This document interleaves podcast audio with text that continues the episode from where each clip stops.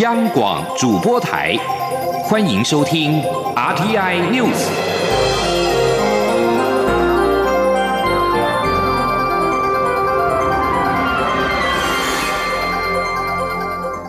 听众朋友您好，欢迎收听这节央广主播台提供给您的 RTI News，我是张顺祥。蔡英文总统颁发今年的亚洲民主人权奖给人民外交培训计划。总统表示呢，十号是世界人权日，也是美丽岛事件四十周年。他要呼吁国际社会理念相近的朋友，不能够忘记守护民主的责任跟信念。对于仍然受到威权压迫的人们，总统指出，台湾人民曾经展现过，只要许多人团结在一起，就有机会扭转历史的方向。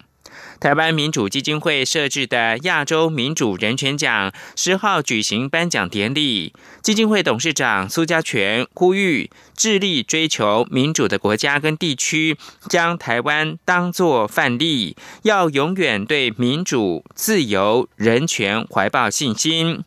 获奖的人民外交培训计划执行长二尔泽，则是以向日葵以及橡树比喻他们的工作。表示，除了要保护现今的人权捍卫者，也要打造未来具人权文化的社会。请听央广记者欧阳梦平的报道。台湾民主基金会自两千零六年起颁发亚洲民主人权奖，希望奖励在亚洲区域以和平方式促进民主或是提倡人权有卓越贡献的个人或团体，进而推动亚洲民主发展并提升人权水准。这个奖项今年已迈入第十四届，得主是总部设于澳洲雪梨、提供人权倡议教育训练的人民外交培训计划。颁奖典礼十号上午在台北宾馆举行，由蔡英文总统亲自颁奖。台湾民主基金会董事长。苏家全致辞时表示，台湾曾经为了争取民主、人权与自由而历经磨难，非常能体会身处独裁体制下人民的处境，也深深感佩人权捍卫者的无私付出。他指出，面对当前中国威权政府对民主世界的侵略与渗透，台湾要向正在推动民主化、致力于加入民主阵营的国家或地区发出呼吁，请大家把民主的台湾当做一个范例，永远都要对民主、自由与人权怀抱信心。因为民主终究会赢得最后胜利。代表领奖的人民外交培训计划执行长厄尔致辞时，则以向日葵与橡树比喻他们的工作。他指出，向日葵成长快又美丽，但很快枯萎；橡树成长需要更久的时间，却能越来越茁壮。所以，必须同时种下向日葵及橡树，以保护现今的人权捍卫者，并为未来打造具有人权文化的社会。他说：“It seems to me。” That in our work 对我来说，我们的工作就像同时种下向日葵以及橡树，以回应立即以及长远的需求，以保护现今的人权捍卫者，并为未来打造具有人权文化的社会。蔡英文总统也利用这个场合颁授美国国家民主基金会执行长葛旭曼大受锦星勋章，表彰他致力深化台美民主价值的卓越贡献。葛旭曼表示，台湾社会展现出的民主、自由、公民社会及媒体自由等，不仅可与儒家文化相融，也是真正的普世价值。尤其中国崛起对东亚及其他区域国家带来威胁，使得台湾成功的民主体制更显重要。他认为，台湾的故事启发了相信民主的人们，也给予全球华人追求美好未来的愿景。深信终有一天，全球都能享有自由民主。中央广播电台记者欧阳梦平在台北采访报道。蔡英文总统十号表示，立法院三读通过监察院国家人权委员会组织法，往后针对酷刑、侵害人权等案件的调查以及人权报告，都将交给国家人权委员会。他说，人权是民主台湾最值得骄傲的价值，这一条路我们会继续的往前走。立法院在十号三读通过监察院国家人权委员会组织法，监察院下设国家人权委员会，由监察院长担任主任委员，让监察院推动善治及人权保障的功能将会更加的完整。而蔡总统在脸书上面表示，纪念世界人权日的最好方式，就是用具体的行动来深化人权的保障。科技新闻：台湾五大电信业者十号正式展开首波五 G 频谱竞标战。国家通讯传播委员会 NCC 代理主委陈耀祥表示，五 G 的竞价只有底价，没有上限，但也希望价格合理，以免影响到未来的资费以及市场的竞争力。五 G 市照竞价预估一两个星期之后才会有初步结果。与此同时，NCC 也举办了五 G 垂直应用实证与资安策略国际趋势的论坛，关注五 G 未来的垂直应用跟资安策略，希望让民众在未来享受五 G 便利性的同时，也能够减少电磁波的伤害与资安可能危及的国安风险。经济部长沈荣金则是表示，台湾五 G 产业已经 ready，预计明年首季相关设备晶片就会问世。现在也已经有五 G 国家队在进行场域的试炼。他并且看好五 G 在智慧医疗、智慧生产、智慧展馆等领域出现杀手级应用，可以让人民有感。记者谢嘉欣的报道。全球看好 5G 等新兴应用，在明年带动经济发展，台湾也不例外。NCC 十号开放首波 5G 频谱竞标，预计明年下半年可正式商转。对于台湾五 G 产业发展，经济部长沈荣金十号下午出席活动受访时强调，台湾是以国家队的形式在打五 G 产业战，包括中华电信、远传、亚太等国家队，整合了产业上中下游做场域试炼。目前产业已经做好准备，像是中华电信已进行音乐会的方案试炼，让较远的座位观赏体验与最前排一致。而台北流行音乐中心的五 G 试炼，则还要再等等。他说：“这个部分来说的话，我们先用 Beyond 4G，然后明年五 G 的设备出来，我们全部都会改，就可以来提供一个场域的试炼。那设备呢，也是明年。”第一季大概就会出来了，这些 chip 就会出来。沈荣金指出，看好五 G 未来在智慧医疗、智慧生产、智慧展馆等领域出现杀手级应用，让人民有感。而台湾也和德国就导入五 G 环境来发展智慧机械有许多合作，另外也与阿尔卡特、诺基亚等大厂有合作空间。沈荣金强调，台湾发展五 G 产业的两大关键，除了小型基站之外，更重要的是应用方案，必须把握在台做场域试炼的机会，才能站上国际舞台。中央广播电台记者谢嘉欣采访报道。今年是国际化学元素周期表年，科技部宣布将跟教育部再度联手，把更活泼的巨幅动画打在台北一零一的 LED 大型的灯网上，拉近大众跟化学元素的距离。请听记者杨文军的报道。二零一九年是俄国科学家门德列夫建立周期表一百五十年，联合国指定二零一九年为国际化学元素周期表年 （IYPT）。巧合的是，为纪念门德列夫所命名的化学元素门，化学符号 Md，原子序为一零一。为此，台北一零一特地以地标一零一大楼北面全新的技术灯网，响应化学元素无所不在，珍惜资源概念。大规模点灯。科技部次长谢达斌致辞时指出，国际化学元素周期表年在台湾，除了持续推广科普与永续概念，更让包含台北一零一等多家企业跨域参与，实现产学合作精神。中研院前院长李远哲致辞时指出，门德列夫的成功，除了排除化学元素表外，还留下一些空位，预测出将来还有其他元素。他也提到，很久之前以科学家命名的化学元素，都是要等到科学家过世了才行。但他的好友美国科学家希伯格打破了这个惯例。他说：“后来他听说活着人不能命名，他有一个矛盾。他说，这个元素已经命名给某个人或者是某个单位的话，他以后就得不到了。”所以常常到我办公室敲门说：“远泽，我该死了吗？我该死吗？”我说：“不应该是叫 IUPC 把规则改过来才对的，就是他就后来就得到了 Simonium。”科技部指出，十三号起将连续三天在晚间六点半到十点于一零一的 LED 大型灯网上播放动画中，将公开一零一大楼与化学元素周期表的特殊关系。台北市政府教育局也将于十二月十一号起，为期两个半月，在台北捷运板南线和淡水线行驶 IYPT 彩绘列车。中央广播电台记者杨文君台北采访报道。桃园市芦竹滨海地区的两座风力发电机组日前因为海浪侵蚀导致到地基掏空、电缆受损而故障。台电再生能源处陆域风电场十号表示，紧急抢修之后已经恢复了运转，预计一个星期之后可以完成护岸的作业。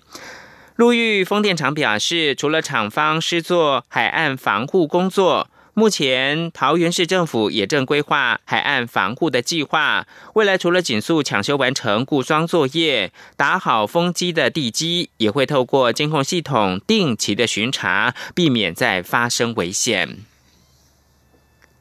文艺焦点，客委会今年首创哈卡花 Festival 音乐品牌，结合了台铁新竹内湾支线以及客庄的铁道时光为概念，在沿线的三大据点搭起了不同的舞台，邀请音乐人演出，希望借由多元而且是包容的客家音乐，带领民众悠游客庄山城。记者江昭伦的采访报道，为了让客家音乐有更多元的展现。客委会今年推出首届台湾客家音乐节系列活动，Haga What Festival 也是其中之一。这也是客委会首创的音乐品牌，由角头音乐创办人张四十三发想创意，客语歌手黄连玉担任艺术总监，将于十四、十五号在台铁新竹内湾支线沿线策划一场别出心裁的客庄铁道时光音乐活动。Haga What 有双重意思。一是客家话的谐音，同时也是引发大家好奇客家文化究竟代表什么意涵。张四十三说，客家音乐与客语息息相关，一般大众如果听不懂客语，就难以进入客家音乐的世界，因此气氛的营造特别重要。他们这次的音乐节刻意选在内湾支线上的竹东车站、核心车站、内湾国小三大据点，搭起不同风格舞台。软剧团则会在 Akibo 设计的山歌一条路列车上，带来融合客家文化的表演。让民众乘着火车，听着音乐，感受独特的客庄加铁道音乐体验。张四十三说：“内湾支线，然后我们就设了三个舞台，然后所谓沉浸式的表演就发生在那个铁路上面。然后我用利用这样的方式，把客家的很多的文化，从这个这个这个戏剧里面去表现它。演出阵容除了林生祥、黄子轩、罗思荣、黄玲玉等客语歌手，以及客家八音团、内湾国小石鼓队演出。”也邀请旺福、陈升、陈建年、杨乃文等音乐人一起参与，现场也会推出客家风味便当等周边商品，要让客庄铁道时光的记忆更为鲜明。中国电台记者张超伦台北采访报道。国际新闻。在美国词典界有执牛耳地位的出版商韦氏公司宣布，人称代名词“类”，他们获得专家挑选为二零一九年的年度代表字。这个字人气串升，跟性别认同去二元化的趋势有关。韦氏公司的数据显示，相较于去年，“类”在其自家网络词典的搜寻次数激增了百分之三百一十三，也就是超过了三倍。十号宣布年度制之前，韦氏公司的词典编撰学家索克洛斯基表示惊讶。不过，资深编辑布鲁斯特则表示，尽管代名词经常被忽略，由于近年非二元性别代名词使用频率上升，为了确保应用跟理解的正确，民众越来越常在词典搜寻“类”这个字。维氏公司近期就在自家网络词典为“类”增加了一个新的定义，以反映“类”在用语上的指称性别认同是非二元性别的人士。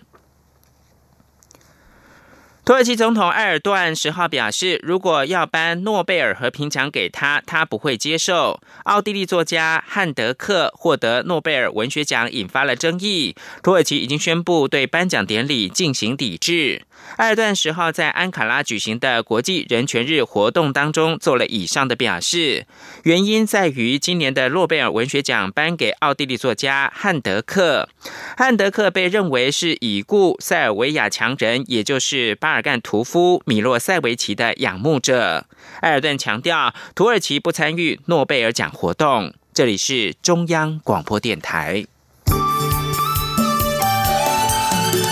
是阳光，像台湾之光穿透世界之窗；是阳光，像神鹰翅膀环绕地球飞翔。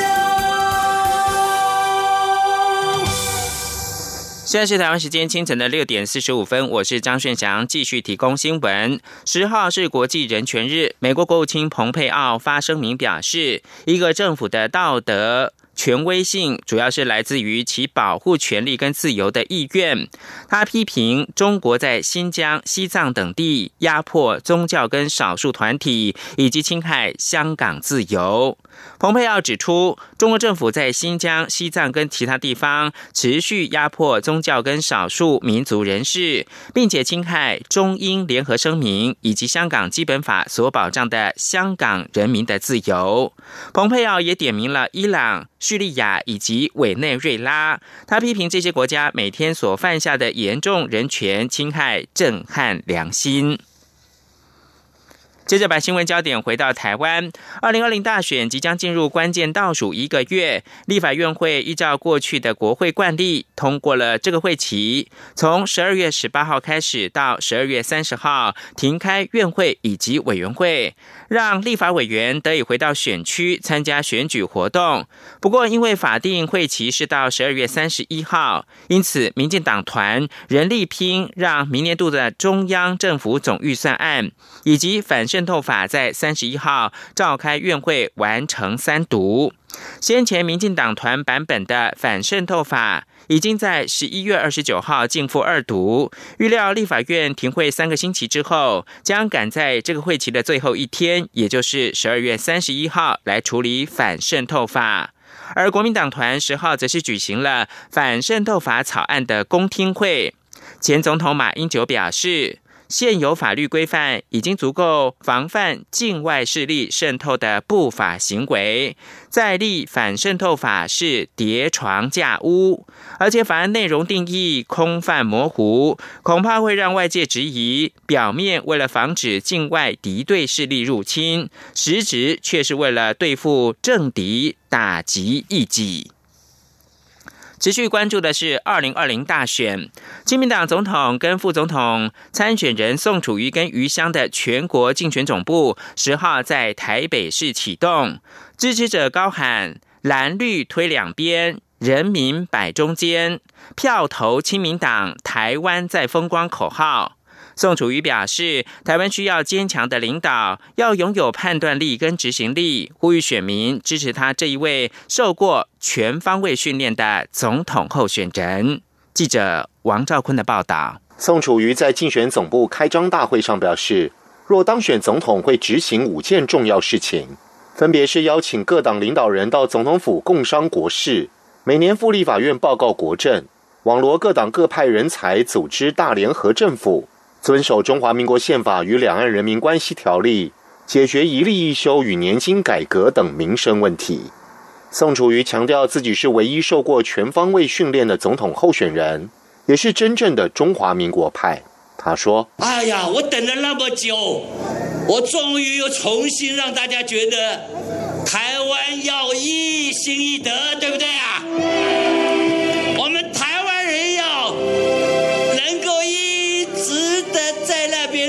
求我们的理想好不好？好，要一以贯之好不好？好，要真正让全世界看得起我们台湾人。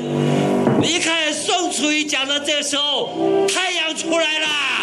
哦，台湾希望太阳出来了，对不对啊？对，不要再寒流再下去，好不好？好，不要青菜讲讲，好不好？做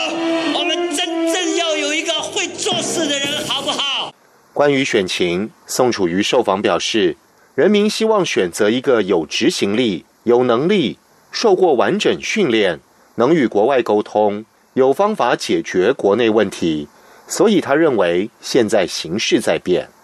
这一场活动有管制一段慢车道，约有数百位支持者到场，比预定流程提早结束。宋楚瑜主动解释指出，缩短时间是为了不要影响下班尖峰时段，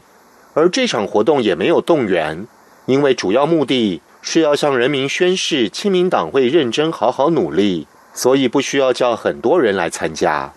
中央广播电台记者王兆坤台北采访报道。而在国民党方面，总统候选人韩国瑜在明年总统大选当中抽中了二号。脸书上流传教韩国瑜支持者在选票上面签名的讯息。韩国瑜竞选总部的总发言人王浅秋表示，行为已经违反了选罢法，意图使人不当选，呼吁选民在选票上面除了圈选候选人之外，不可以做任何记号，千万不要被假讯息误导。记者刘品希报道：中选会九号办理总统、副总统候选人号次抽签，国民党总统候选人韩国瑜与副手张善政抽到二号。九号晚间，在多个脸书账号上，以韩国瑜支持者的身份流传唯一支持二号韩国瑜，避免开票作弊，选票上务必要写上名字。记得一定要在选票上写一个“韩”字，计票时才不会被国家机器做掉等讯息。韩国瑜竞选总部总发言人王浅秋十号举行记者会指出，网络上流传一堆不同的版本，都是教韩国瑜的支持者要在选票上写上名字，误导选民使用错误的投票方式，意图使人不当选。他们发现后立即搜证截图，也将去台北市警局报案。他说：“大家都知道。”如果真的这样写的话，是谁会被做掉？所以这个是标准的，要违反呃选罢法去做候选人不实的影响、误导选民的意图，使人不当选的行为。所以这样的行为，我们昨天开始发现了之后，立即的进行搜证跟截图。今天一点钟，我会到台北市警局去进行报案的动作，希望警方帮助我们侦办，了解到底是哪些人在传这些东西。王浅秋指出，散布这些讯息的都是有名有姓的账号，他们会去追查，希望警方能够协助他们调查。他也提醒选民，选票上除了圈选之外，不可以做其他记号，才能成为有效票。呼吁选民千万不要被假讯息误导。